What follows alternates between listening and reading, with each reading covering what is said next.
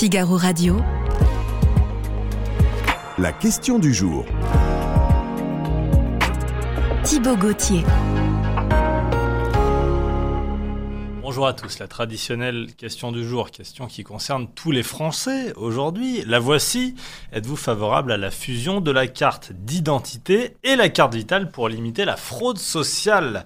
C'est une proposition du gouvernement, du ministre Gabriel Attal plus précisément, qui veut donc s'attaquer à, la fraude sociale. On vous explique tout. Bonjour Marie-Cécile Renaud. Bonjour Thibault. Rédactrice en chef adjointe au service économie du Figaro. Grand plan contre la fraude sociale préparé par le gouvernement. Eh oui, on l'attendait depuis longtemps. Le ministre Gabriel Attal l'annonçait. Donc ça fait partie de son grand plan Marshall euh, de reconquête des, des, ah, classes moyennes. Marshall, carrément. Plan Marshall, je le cite, euh, de reconquête des classes moyennes avec un volet de lutte contre la fraude fiscale mhm. et le, volet annoncé ce matin de lutte contre la fraude sociale.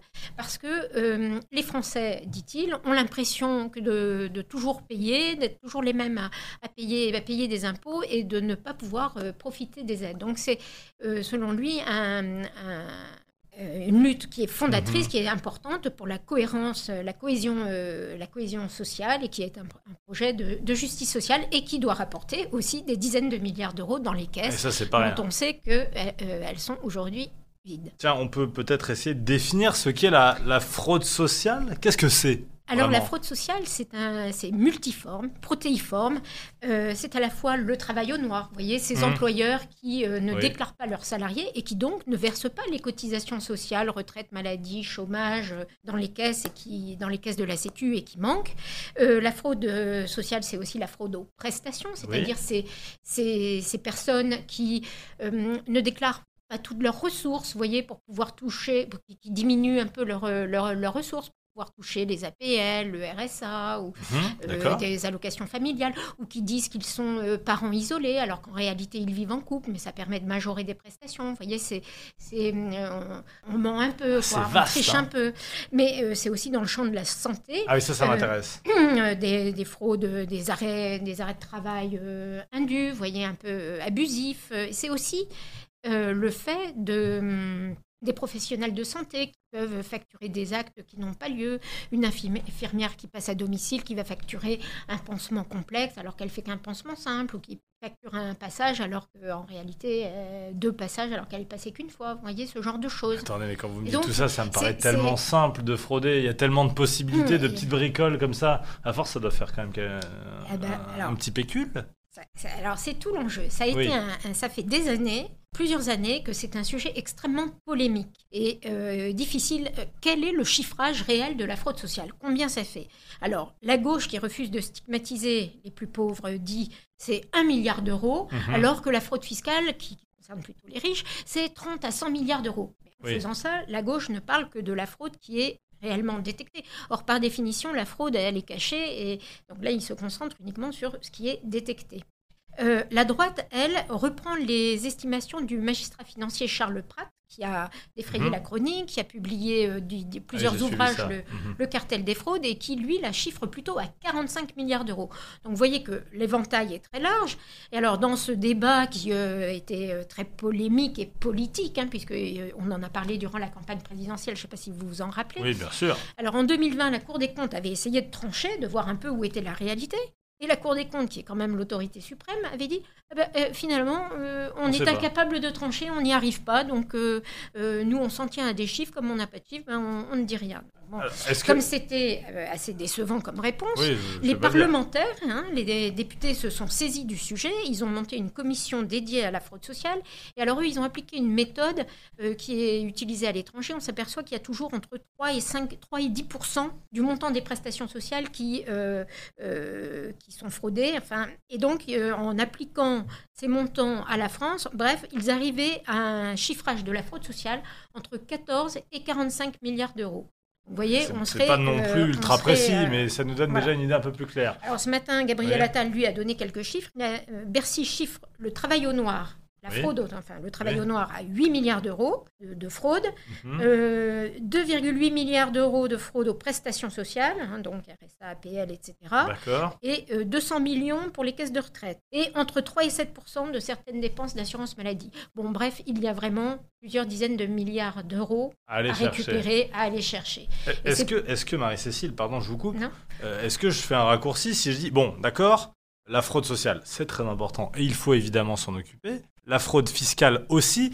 Est-ce que la fraude fiscale représente plus d'argent que la fraude sociale, quand même? Les deux sont très importants. Oui, oui, bien sûr. Euh, la fraude fiscale, oui, c'est- c'est peut-être plus important, Mhm. probablement plus important, parce que c'est aussi le fait de multinationales. Donc, quand vous parlez de, d'entreprises qui euh, euh, font remonter l'argent de leurs Oui, filiales. c'est pas la même chose voyez. que l'infirmière qui change un deux pansements au lieu d'un pansement au lieu Oui, de oui, mais bon, la fraude fiscale, c'est pas non plus euh, les riches qui mettent des comptes en Suisse. Vous voyez, c'est aussi plus peut-être des entreprises qui, qui font remonter euh, dans des pays où la fiscalité est moins importante les bénéfices de les bénéfices de, de- de certaines filiales. Bon, mais euh, l'un comme l'autre doivent être euh, sanctionnés. Il y a des règles. Sûr. C'est vrai que c'est important Évidemment. pour la cohésion sociale, euh, pour le, le- le- la, L'acceptation de l'impôt. oui, exactement. Il Donc des- euh, les, deux, les deux jambes sont nécessaires et c'est ce que fait le gouvernement. J'écoute Gabriel Attal attentivement. Alors, il dit comme vous, c'est important pour le pour que tout le monde euh, s'insère, comprenne bien et euh, qu'on puisse conserver cette cohésion sociale. Euh, il a avancé des chiffres des gens qui étaient par exemple décédés et qui continuent de toucher leur retraite. Ah oui, alors ça, ça avait fait bondir tout le monde. C'est la Cour des comptes, il y a un an ou deux, qui avait euh, annoncé ça, qu'en Algérie, Oui. des retraités, on, on trouvait des retraités de 120 ans, 110 ans, qui touchaient toujours leur retraite. Donc il y avait une suspicion euh, de, de- de- de fraude, euh, parce qu'il y a certains pays où la France a des, hum, des ajustements automatiques, enfin des, des procédures automatiques pour montrer que les gens sont bien inscrits à l'état civil. Il y a d'autres pays où il faudrait normalement un certificat de vie, on n'arrive pas à les avoir. Bref, la Caisse nationale d'assurance vieillesse, la CNAV, a envoyé deux agents pour enquêter.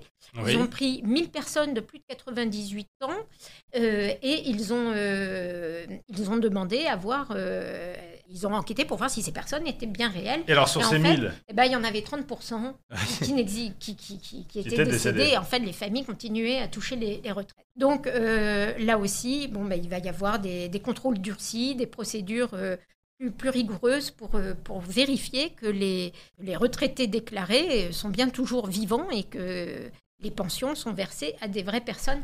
Alors, euh, oui, c'est- euh, bon, ça, il y a des, des faits comme ça de, de, de famille, de, Mhm. de- personnes. Mais euh, Gabriel Attal insistait aussi, parce que la gauche euh, ne veut pas stigmatiser les, les plus pauvres. hein. C'est pour ça qu'il préfère parler de la fraude fiscale que de la fraude sociale.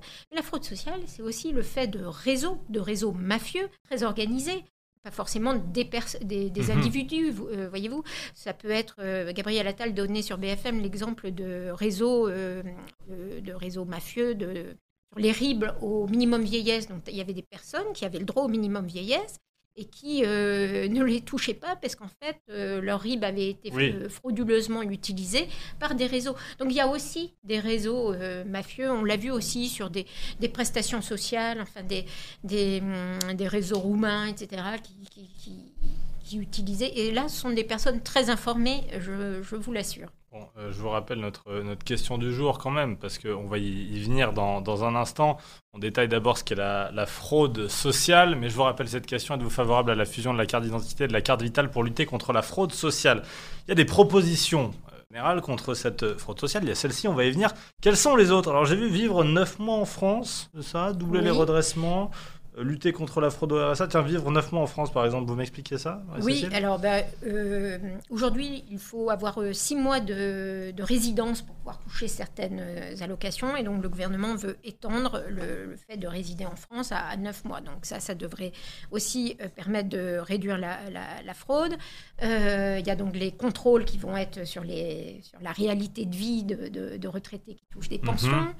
Euh, et puis, on va utiliser aussi tous ces outils modernes de data mining, de data mining. de data oui. mining, c'est-à-dire d'utilisation des bases de données. On va croiser les réseaux, les, les- les fichiers, les fichiers du fisc, les fichiers des, de- des caisses de retraite, euh, des caisses d'allocation familiale, pour, euh, pour voir si les ressources et euh, les déclarations correspondent. On va faire aussi comme ce qui a été fait sur le prélèvement à la source pour les impôts, c'est-à-dire que certaines déclarations de ressources pourront être pré-remplies. Oui.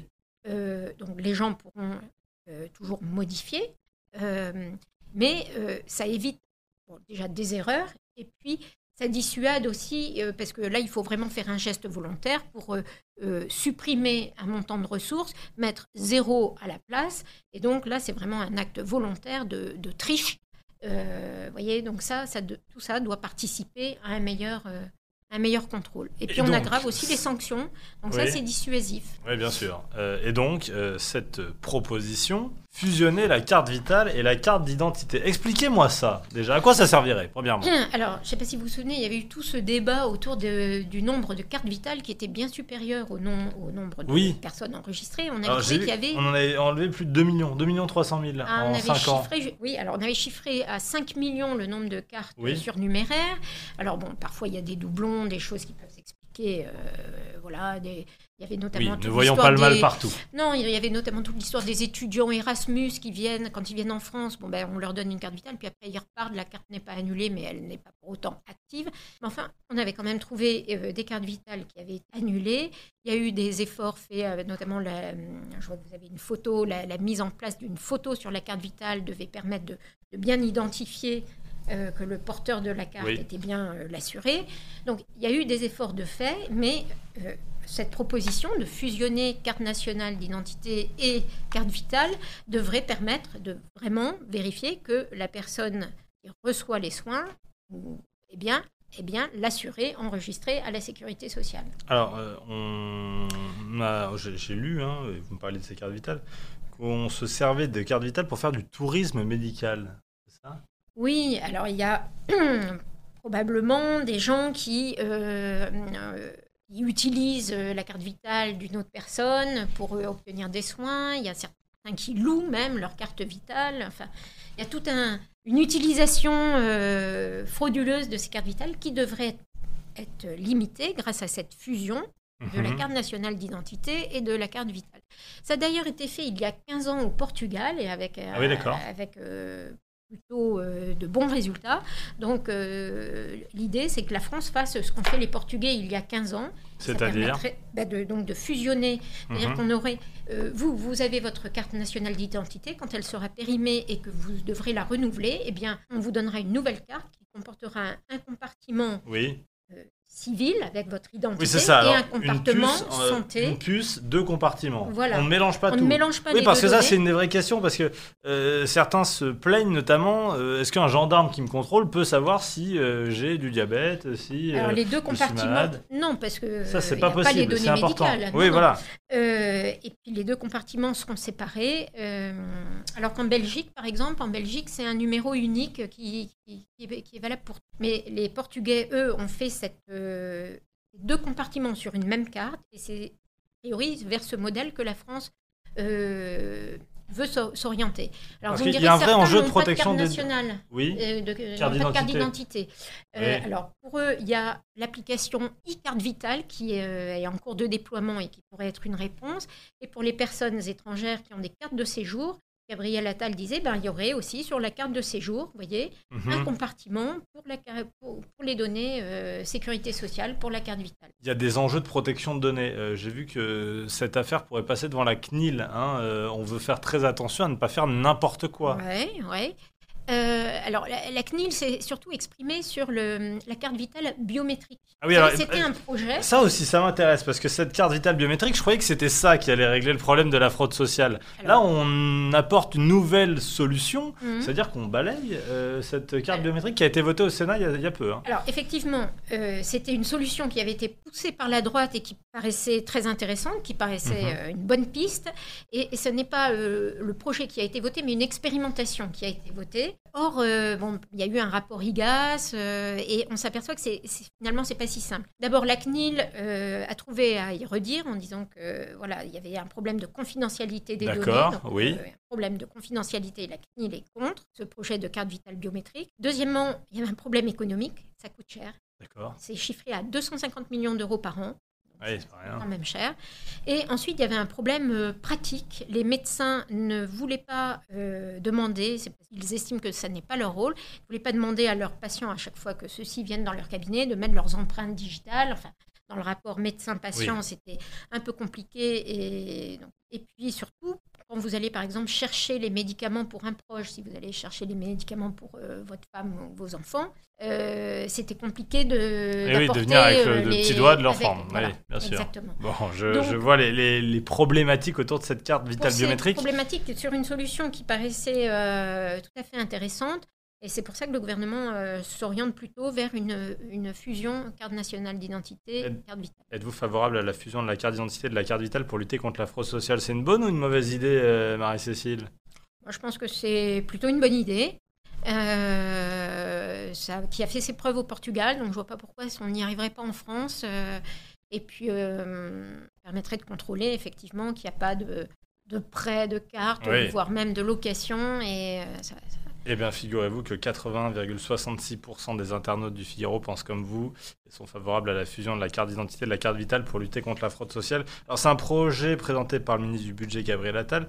Ça pourrait voir le jour quand, euh, tout ça Alors, ça risque de prendre un peu de temps. Oui, Euh, parce que, Comme vous le savez, c'est assez compliqué en ce moment de faire refaire ses papiers en France. Donc oui c'est vrai. Ah oui, j'avais pas pensé, mais... mais- alors ça va s'ajouter. Après le passeport, la carte d'identité, il faut faire la carte d'identité Ouais. vitale. Donc on a déjà un goulot d'étranglement. Oui. Donc, euh, mais le gouvernement est fermement est décidé. C'est pour ça que je vous disais, ça, ça pourrait se faire sur le long terme. Vous voyez, euh, quand vous renouvellerez Au renouvellement. au renouvellement, Mhm. on vous change votre. Mais ça, tant que je ne renouvelle pas ma carte d'identité, je ça garde ma carte à vitale. fonctionner, voilà, ça permettrait d'étaler. Et Gabriel Attal parlait d'un délai de 10 ans pour faire complètement basculer le système. Merci beaucoup Marie-Cécile Renaud, merci d'être venue sur ce plateau et de nous avoir aidé à mieux répondre à cette question du jour. Êtes-vous favorable à la fusion de la carte d'identité et la carte vitale pour limiter la fraude sociale?